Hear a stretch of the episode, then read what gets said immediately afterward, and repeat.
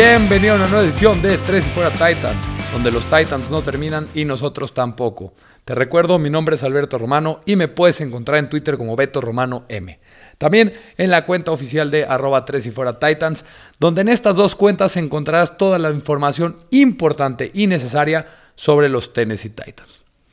Y pues bueno, la agencia libre ha comenzado y con eso empezó la locura de la agencia libre para el 2021 y los equipos empezando con sus movimientos.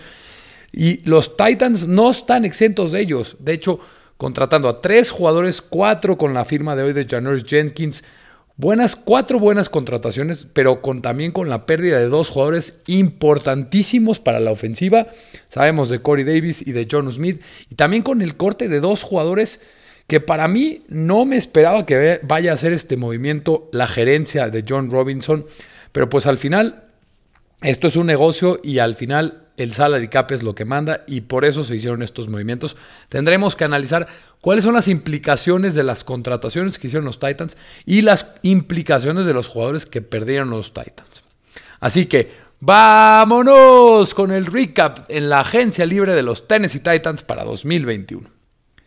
El primer día de la agencia libre siempre es una aventura. Pero esta fue una montaña rusa de emociones particularmente violenta para los fanáticos de los Titans. El día comenzó ayer con Diana Rossini tuiteando que el equipo no iba a traer de vuelta a Corey Davis o a John Smith. Pero el día terminó bien, con los Titans haciendo una serie de fichajes por la noche para agregar a Lech Pot Dupree, al defensive lineman de Nico Autry y al offensive tackle Kendall Lamb. Fue un día que nos dijo mucho sobre el tipo de equipo que los Titans quieren ser y lo que sentían que los estaba frenando en 2020. Así que entremos de lleno en los movimientos, el impacto y lo que sigue a medida de que la agencia libre llega hoy a su segundo día. Primero las contrataciones. La más importante y la más jugosa es la primera.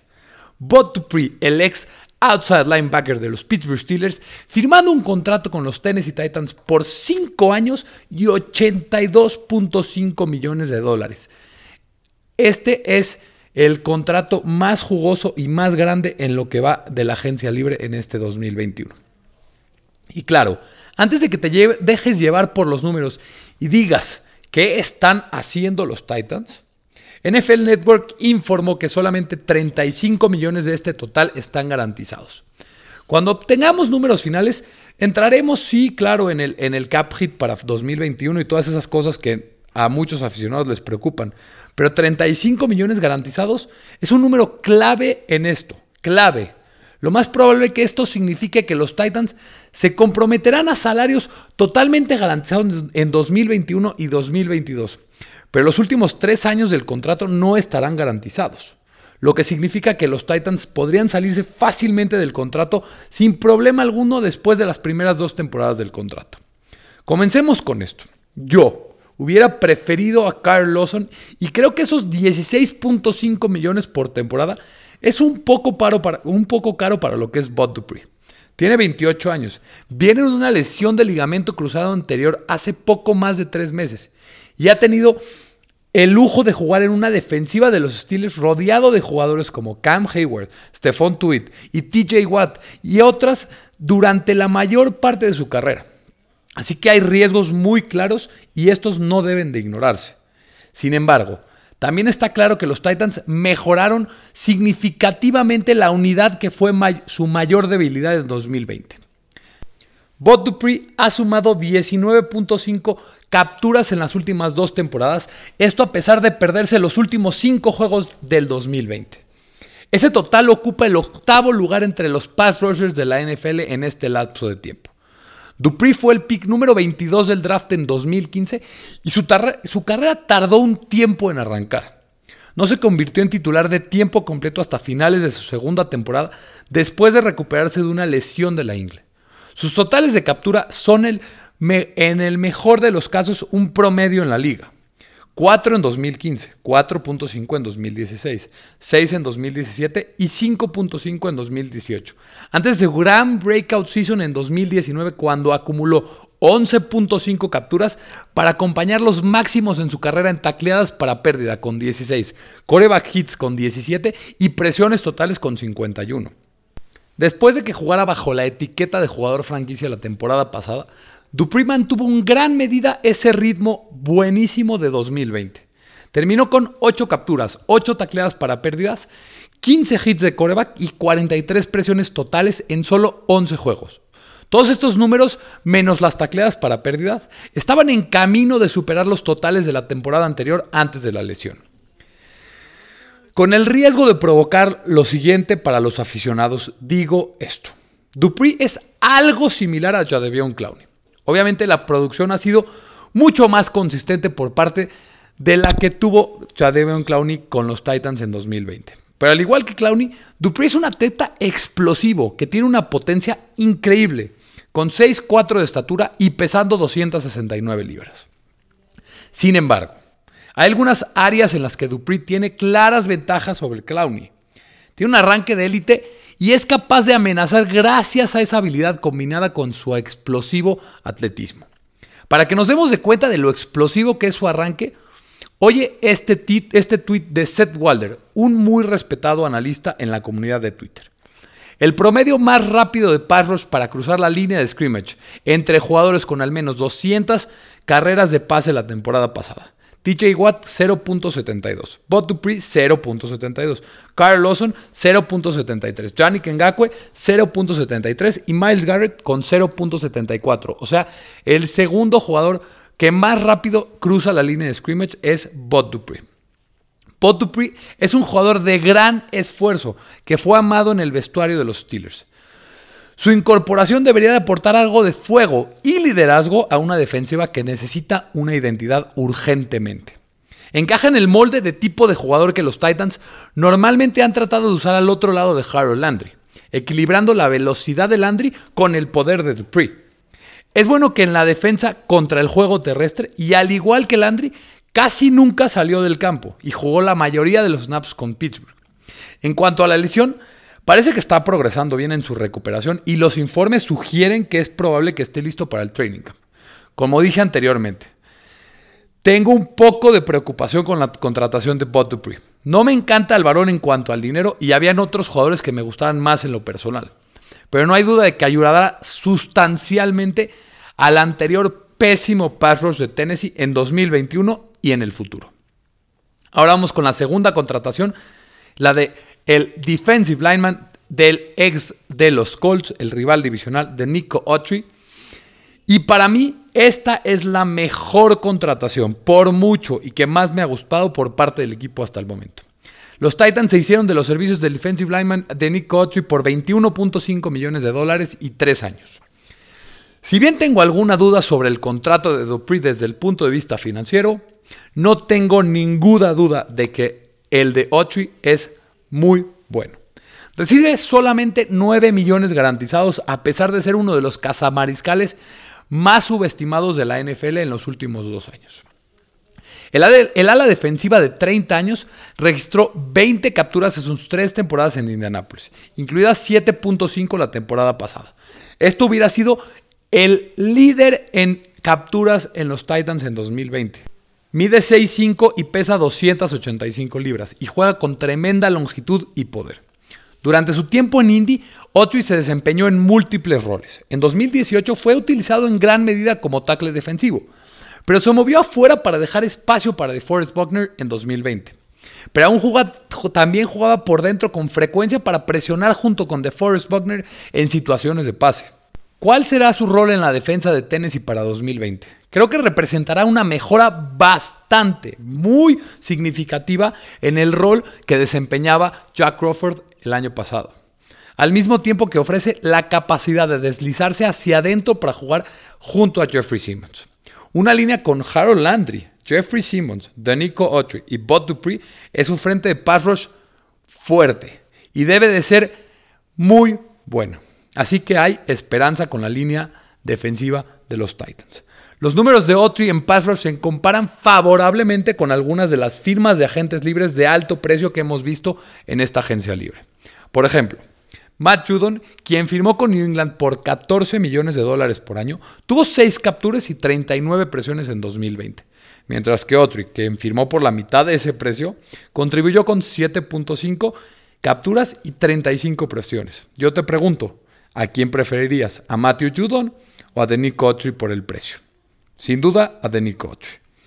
Además, un rival divisional pierde uno de sus mejores defensivos y es algo que los Titans saben muy bien, el excelente que jugador que es Denis Autry. Denis Autry ha torturado a los Titans durante las últimas tres temporadas en Indy. Tuvo 16 tacleadas, 5 capturas y 6 tacleadas para pérdidas en 4 juegos en contra de Tennessee desde 2018. Esto para mí es una gran contratación y una excelente relación en precio-calidad para los Titans. Tercera contratación del día de ayer. El offensive tackle Kendall Lamb, el ex Brown, fue la tercera firma de agente libres el lunes, firmado por 2 años y 8.5 millones de dólares. Con Isaiah Wilson, si regresamos a ese tema, llevando sus payasadas a South Beach y los Dolphins, los Titans salieron y agregaron a Lam para ayudar a asegurar su lugar de tackle derecho de backup, que ahora será más importante con el corte del Dennis Kelly, que al ratito vamos a hablar un poco más. Es un veterano de 6'5 con 310 libras, con 27 arranques en su carrera repartidos en 6 temporadas en la NFL. Esta es una elección de familiaridad para Mike Bravel, ya que Lamb comenzó como drafted free agent en los Texans en 2015 y jugó ayer como, allí como reserva hasta que tuvo la oportunidad de ser titular en 2018. De allí se fue a Cleveland, donde comenzó algunos juegos y terminó jugando un montón de snaps en los playoffs con los Browns la temporada pasada. Lamb califica decentemente en Pro Football Focus a lo largo de la mayor parte de su carrera con clasificaciones en medias de 60 en cada uno de sus últimos tres años, con calificaciones más altas para situaciones de pase que en situaciones de corrida. Normalmente juega como tackle derecho, pero tiene al menos 300 snaps como tackle izquierdo en su carrera. Seguramente podría cubrir la pérdida de Dennis Kelly, que eso, como ya dije, vamos a platicar un poco más tarde, o también podría ser el swing tackle si es necesario y los Titans contratan a otro mejor right tackle.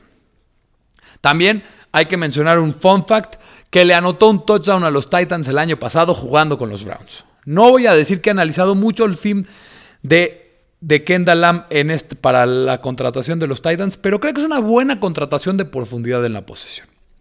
Cuarta y última firma hasta el momento de los Tennessee Titans de agentes libres. El cornerback Janoris Jenkins ex de los Saints, es la cuarta y última contratación hasta el momento del equipo. Los Titans sorprendieron a todos al cortar a Dory Jackson hoy. Más al rato también hablaremos de esto. Y lo hicieron solamente una semana después de despedirse de Malcolm Butler. Ahora comencemos a ver cuál es el plan para reconstruir la secundaria, ya que Janoris Jenkins fue firmado por el equipo. Este es el primer paso para la reconstrucción de la secundaria de los Titans. Los términos del acuerdo aún no se han revelado, pero no me puedo imaginar que sea una gran cifra de dólares ni de duración de años. Jenkins tiene 32 años, pero todavía está jugando un alto nivel de cara a su décima temporada en la NFL. Inició 13 juegos para los Saints el año pasado y registró 3 intercepciones, 12 pases bloqueados y 55 tacleadas, al mismo que permitió un coreback rating de solo 79 en pases en su cobertura de acuerdo con Pro Football Focus. Esa cifra de índice de pasador se ubicó en el puesto número 14, mejor, 14 mejor entre 78 esquineros clasificados. Los mariscales de campos que fueron tras Jenkins completaron solamente el 59% de los pases para 7.4 yardas por pase con 3 touchdowns y 3 intercepciones. Jenkins se encaja perfectamente en el esquema, sobresaliendo en man coverage que los Titans usan casi como cualquier equipo de la liga. De hecho, es de los que más lo utilizan en situaciones de man coverage. También ha sido bastante resistente durante su tiempo en la liga, apareciendo en al menos 13 partidos en 8 de sus primeras 9 temporadas. Es una buena solución en el corto plazo y en 6 tuvo un excelente año la temporada pasada. Me gusta esta contratación. Ahora bien, los Titans Solamente han retenido a uno de sus agentes libres y ese es el Tyrant Geoff Swain, quien fue firmado un año por un poco más de 2.4 millones de dólares. Swain es un ala cerrada de bloqueo muy sólido que contribuyó con 9 recepciones para 87, 83 yardas y un touchdown el año pasado. Ciertamente es posible que los Titans elijan el camino de ala cerrada por comité, lo pongo entre comillas, para reemplazar la pérdida de John Smith usando alguna combinación de Swain, Firkse y posiblemente Michael Pruitt si es que vuelve a firmar con el equipo. Esto para aliviar la pérdida de John Smith. El problema es que ninguno de ellos realmente te da la versatilidad de pase y corrida como lo hacía John Smith. Ahora, después de hablar de las buenas noticias y las buenas contrataciones que hicieron los Titans en esta agencia libre, tenemos que entrar sin duda a las malas noticias. Y es que para empezar, en la agencia libre los Titans perdieron a dos contribuyentes claves en su ofensiva de alto volumen que serán difíciles de reemplazar. Primero, Corey Davis, quien firmó con los Jets por tres años y 37.5 millones de dólares. El acuerdo de Davis tiene un valor de 12.5 millones de dólares por año y 27 de estos millones están totalmente garantizados. Yo me habría negado a que los Titans le firmaran este tipo de contrato para nada. Pero John Robinson claramente sintió que estaba por encima del valor del que le dio a Davis y decidió dejarlo obtener este dinero en otro equipo. La permanencia de Davis con los Titans fue una mezcla de emociones sin duda. La quinta selección general 2017 entró con grandes expectativas y fue claramente una decepción en relación con lo que se invirtió en su, en su decisión de draftearlo quinto general. Luchó en contra de lesiones y la inconsistencia a lo largo de sus cuatro temporadas en Tennessee. Y rápidamente fue suplantado como el mejor receptor abierto por un novato AJ Brown en 2019. Sin embargo, también produjo muchos buenos momentos con los Titans. Su juego, su game winner en contra de los Eagles en 2018, quemando a Stephon Gilmore en, en, los playoffs del año pasado, bueno, de hace dos años, y su partido de 200 yardas en contra de los Browns esta temporada se destacan. La mejor temporada de Davis fue obviamente en 2020, cuando acumuló 984 yardas y 5 touchdowns. Y los Jets están apostando a que sea mínimo en el futuro esto lo que obtendrán con su nuevo contrato. Su partida deja a los Titans con huecos tanto en su wide receiver 2 como en su wide receiver 3 con el corte de Adam Humphries.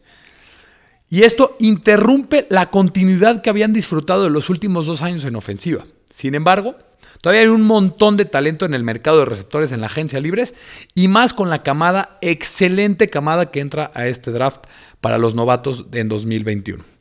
Así que los Titans tienen muchas opciones para intentar reemplazar la producción de Davis. Pero este no es el único jugador importante que perdieron los Titans en ofensiva.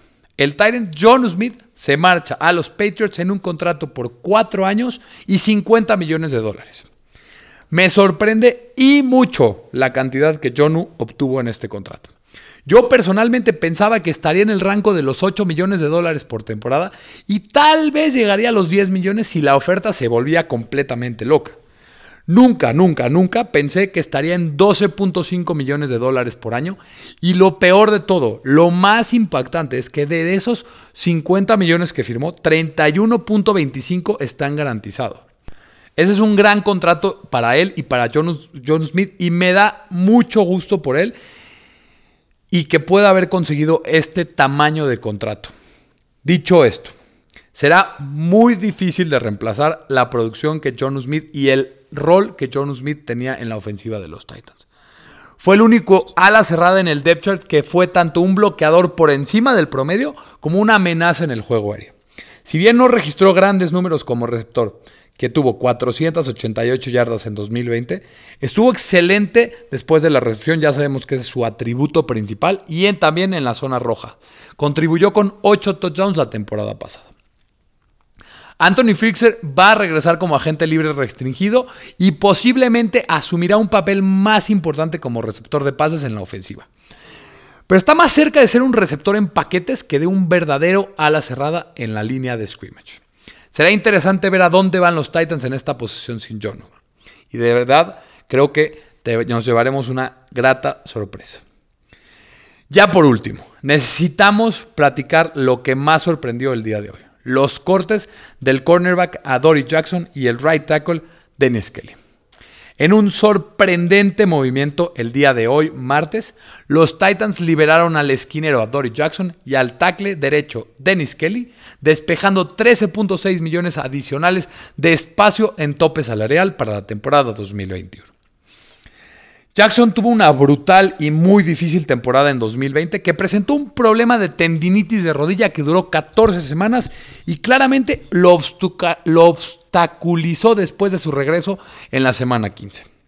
Aún así, a los 25 años y con algunas buenas actuaciones en 2019, cuando completamente estaba sano, parecía haber al menos alguna esperanza para que se convirtiera en el muy buen cornerback que se pensaba cuando fue reclutado en 2017.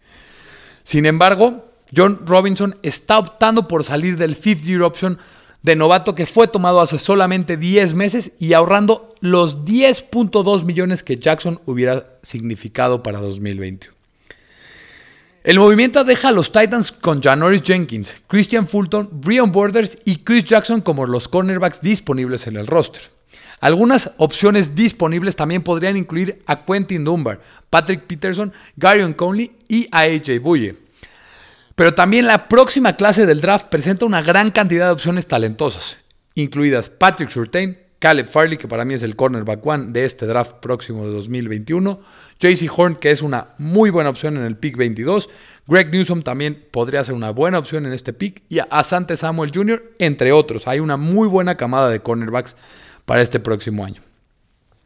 Este movimiento lo que significa es que subraya la creencia de que los Titans, el problema en defensiva de los Titans fueron los jugadores en la defensiva en 2020. Tal como están las cosas hoy, solamente 4 de los 11 titulares proyectados de Tennessee que se dirigen a la temporada pasada seguirán en el equipo. Malcolm Butler, Adoree Jackson y Kenny Vaccaro han sido liberados o cortados del equipo. Mientras que no se espera que Jayon Brown, ni Jadavion Clowney, ni Daquan Jones se queden para 2021. Tendremos una defensa de los Titans de un aspecto muy diferente para 2021. Pero esto probablemente sea algo bueno después de la pésima actuación de la defensiva en 2020. Pero para mí, el corte de Dennis Kelly fue aún más sorprendente. Si bien el tackle veterano estuvo bien en 2020, en su primer año como titular de tiempo completo, no tenía un gran contrato con solamente 6.6 millones de salary cap en 2021. Sin embargo, los Titans claramente creen que pueden encontrar algo mejor en alguna otra parte. Como lo dije antes, Kendall Lamb aceptó un acuerdo con los Titans ayer y podría ser una opción para suplir a Dennis Kelly. Sin embargo, este movimiento también aparentemente insinúa que Tennessee estará buscando conseguir un offensive tackle en el próximo draft. Con Taylor Lewan regresando como tackle izquierdo y en el interior de la línea de los Titans con Roger Saffold, Ben Jones y Nate Davis, que realmente son sólidos como una roca, haría mucho más fácil encontrar al reemplazo de Dennis Kelly. Y ya con esto llegamos a un episodio más de Tres y Fuera Titans, en donde recapitulamos el comienzo de la agencia libre para 2021 de los Tennessee Titans, cuáles han sido las contrataciones con Janoris Jenkins, con Kendall Lamb, con Bud Dupree y con Denico Otri, las pérdidas con Corey Davis, John Smith y los cortes de Adoree Jackson y de Dennis Kelly. Muchísimas gracias por escucharme. Si te podría pedir un favor, dale compartir, dale suscribir, dale descargar este podcast. También hoy estuve en el primer live de The War Room. Si le pueden dar un, un vistazo, métanse a la página de YouTube de Tres y Fuera. Ahí encontrarán mi participación junto con Humberto Torres de Tres y Fuera Seahawks, en el que hablamos de la estrategia de la FC Sur, de los, todos los equipos de la FC Sur, cuáles han sido sus movimientos, qué han hecho bien, qué han hecho mal en un programa que tendré semanalmente en The War Room en los lives de Tres y Fuera. Y espérenlo porque de verdad les va a encantar ese programa nuevo que estamos empezando en un gran proyecto en conjunto con todo Tres y Fuera. Muchísimas gracias por escucharme. Te recuerdo, mi nombre es Alberto Romano, porque los Titans no terminan y nosotros tampoco. Tres y Fuera. Hola, soy Rudy Jacinto, creador de Tres y Fuera. Si te gustó el programa de hoy, suscríbete a este y otros podcasts de la familia Tres y Fuera tres y fuera NFL, tres y fuera fútbol, tres y fuera de tu equipo favorito y claro, el canal de tres y fuera YouTube con videos todos los días, porque si tu equipo existe, tres y fuera lo cubre.